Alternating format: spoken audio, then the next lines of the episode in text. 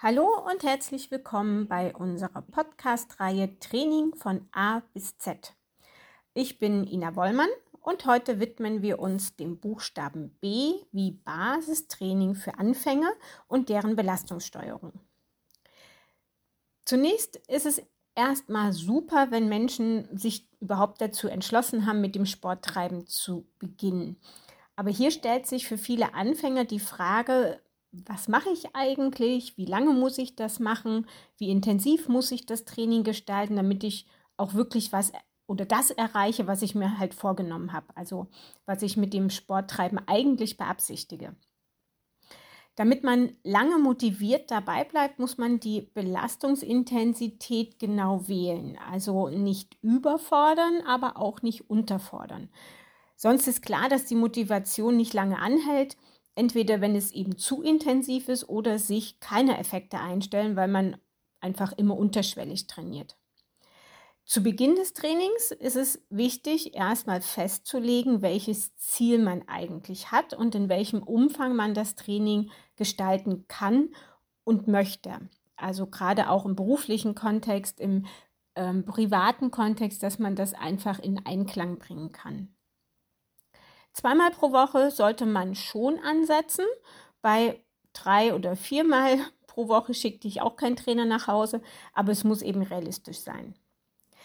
In der letzten Folge der Reihe Training von A bis Z habe ich ja schon die Wichtigkeit des Aufwärms hervorgehoben und damit sollte auch jedes Training beginnen, somit natürlich auch das Basistraining für Anfänger fünf bis zehn Minuten, vielleicht auch 15 Minuten, ein gutes, effektives Durchbewegen des ganzen Körpers, aller Gelenke, die Durchblutung anregen und einfach mental auf das Training einstimmen. Danach ist es entscheidend, was das Ziel eigentlich des Trainings ist. Ist es eher das Abnehmen und die Stoffwechselaktivierung oder möchte ich einfach allgemein fit werden oder möchte ich das Krafttraining in den Fokus setzen? Wenn man vor allem mit Sport beginnt, um abzunehmen, hat es sich häufig als sinnvoll herausgestellt, dass man das Ausdauertraining, das sogenannte Cardiotraining, zu Beginn des Trainings macht. Hier sind die Muskeln noch frisch und man kann es eher schaffen, circa 20 bis 30 Minuten ein Ausdauertraining zu gestalten. Die Belastungsintensität ist hier entscheidend, also man sollte nach diesen circa 20 Minuten oder 30 Minuten Ausdauertraining schon eine Belastung merken und spüren, ähm, dass man halt Sport gemacht hat, aber sich auch nicht so stark belasten, dass man zum Schluss ein Sauerstoffzelt braucht. Andersrum sollte man aber nicht so langsam auf dem Laufband zum Beispiel gehen, dass man sich die Schuhe dabei besohlen kann. Zur Intensität und den Möglichkeiten des Ausdauertrainings wird es dann in unserer nächsten Folge gehen den Buchstaben C wie Cardiotraining. Merkt euch also schon mal die Folge in vier Wochen vor. Wenn ihr die Kraft in den Fokus rücken möchtet oder einfach allgemein etwas für eure Fitness tun möchtet, beginnt ihr nach dem Aufwärmen mit dem Krafttraining. Welche Geräte ihr diesbezüglich nutzt, ist von ja, vielen Faktoren abhängig. Wenn ihr blutige Anfänger seid und noch nie in einem Fitnessstudio wart, ist es manchmal sinnvoll, mit einem computerunterstützten Training zu beginnen. Bei uns im Elan sind das die iChim-Geräte. Hier wird der Bewegungsradius, die Einstellungen und die Intensität zu Beginn eben durch den Trainer individuell eingestellt. Dann geht man beim nächsten Training einfach an die Geräte, lockt sich mit dem Band ein und braucht dann lediglich nur noch trainieren. Also das nimmt euch niemand ab, aber mögliche Bedenken des falschen Einstellens der Geräte oder Ängste, irgendwas falsch zu machen, fallen dann weg. Vorteil des computerunterstützten Trainings ist, dass man sich zu Beginn eben nicht mit der Einstellung der Geräte, das Finden der richtigen Geräte und so weiter auseinandersetzen muss. Für manche ist es nämlich genau das ein Grund, nicht ins Fitnessstudio zu gehen, aus Angst, dass sie mit den Geräten halt nicht klarkommen. Ein weiterer Vorteil für Anfänger ist es, dass aufgrund der zu Beginn durchgeführten Maximalkraftmessung eine ungefähre oder ein ungefähres Trainingsgewicht vorgeschlagen wird. Das kann und muss während des Trainings natürlich noch nachjustiert werden, aber man hat erstmal einen Ausgangswert. Eine weitere Möglichkeit ist das teilweise computerunterstützte Training, wo man zum Beispiel mittels Handy-App von Gerät zu Gerät geschickt wird, ähm, jedoch selber an den Geräten die Einstellung vornehmen muss. Die Gewichte werden hier dann per Stecksystem eingestellt, also ist ein bisschen umfangreicher. Die dritte Möglichkeit sind Übungen im Powerraum, bei denen man an die quasi nackten Geräte geht, die Einstellung an den Geräten selber vornimmt und die jeweiligen Gewichtsscheiben von den Gewichtsständern holt und natürlich auch wieder wegräumt. Hier ein liebgemeinter Hinweis an alle Powerraum-Trainierenden. Bitte eure Gewichtsscheiben wieder zurücktragen. Die höchste Form des Krafttrainings aus koordinativer Sicht sind die freien Übungen, die Functional-Übungen, die dreidimensional ausgeführt werden. Die sind sehr, sehr effektiv, sehr anspruchsvoll ein super Training für den Körper, aber für Anfänger eher nicht geeignet.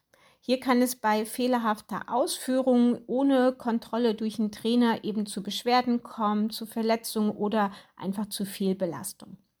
Das kommt dann einfach später im weiteren Verlauf des Trainings. Bei der Reihenfolge der Übung sollte man beachten, dass man erst große Muskelgruppen trainiert und zum Beispiel, sofern man den Bizeps trainieren möchte, den halt eher ans Ende stellt.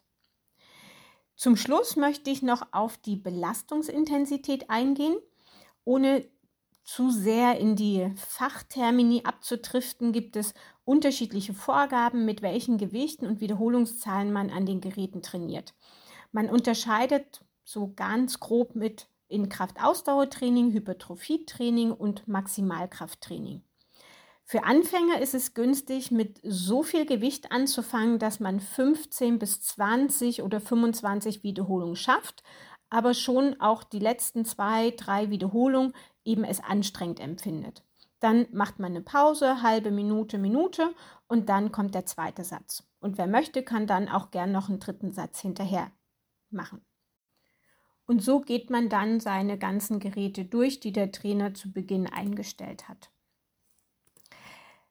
Danach folgt günstigerweise ein kleines Dehnprogramm der vor allem beanspruchten oder speziell verkürzten oder verspannten Muskeln. Das sind meist die hintere Oberschenkelmuskulatur, der Hüftbeuger, die Rückenmuskulatur und die Brustmuskulatur. Aber da stellt euch der Trainer dann ein individuelles Programm zusammen. Wie man dehnt, warum man dehnt und welche Möglichkeiten man hat, da gibt es auch noch eine extra Folge natürlich unter dem Buchstaben D wie dehnen. Am Ende des Trainings geht es ins Cooldown, 5 bis 10 Minuten abwärmen und dann habt ihr es schon geschafft.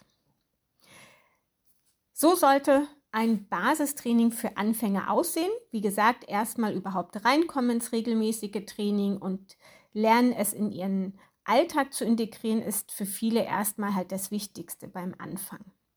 Und wenn man das geschafft hat, dann geht es nach ungefähr drei Monaten zum nächsten Trainertermin. Dann bespricht man mit dem Trainer die Änderung im Trainingsplan, schaut, was gut geklappt hat, was nicht so gut geklappt hat, warum vielleicht und ob sich am Trainingsplan etwas oder am Trainingsziel etwas geändert hat und dementsprechend dann den Plan halt verändert. Also für das Basistraining ist wichtig, ein Ziel zu haben, darauf hin zu trainieren und die Intensität so zu gestalten, dass ihr euch belastet fühlt, es anstrengend genug ist, aber nicht so anstrengend, dass ihr zwei Tage lang kaum die Treppe hochkommt. Dann könnte möglicherweise die Belastungsintensität ein bisschen zu hoch gewesen sein. Für alle Anfänger, ich wünsche euch viel Erfolg, bleibt dran und für alle anderen natürlich auch viel Spaß beim nächsten Training.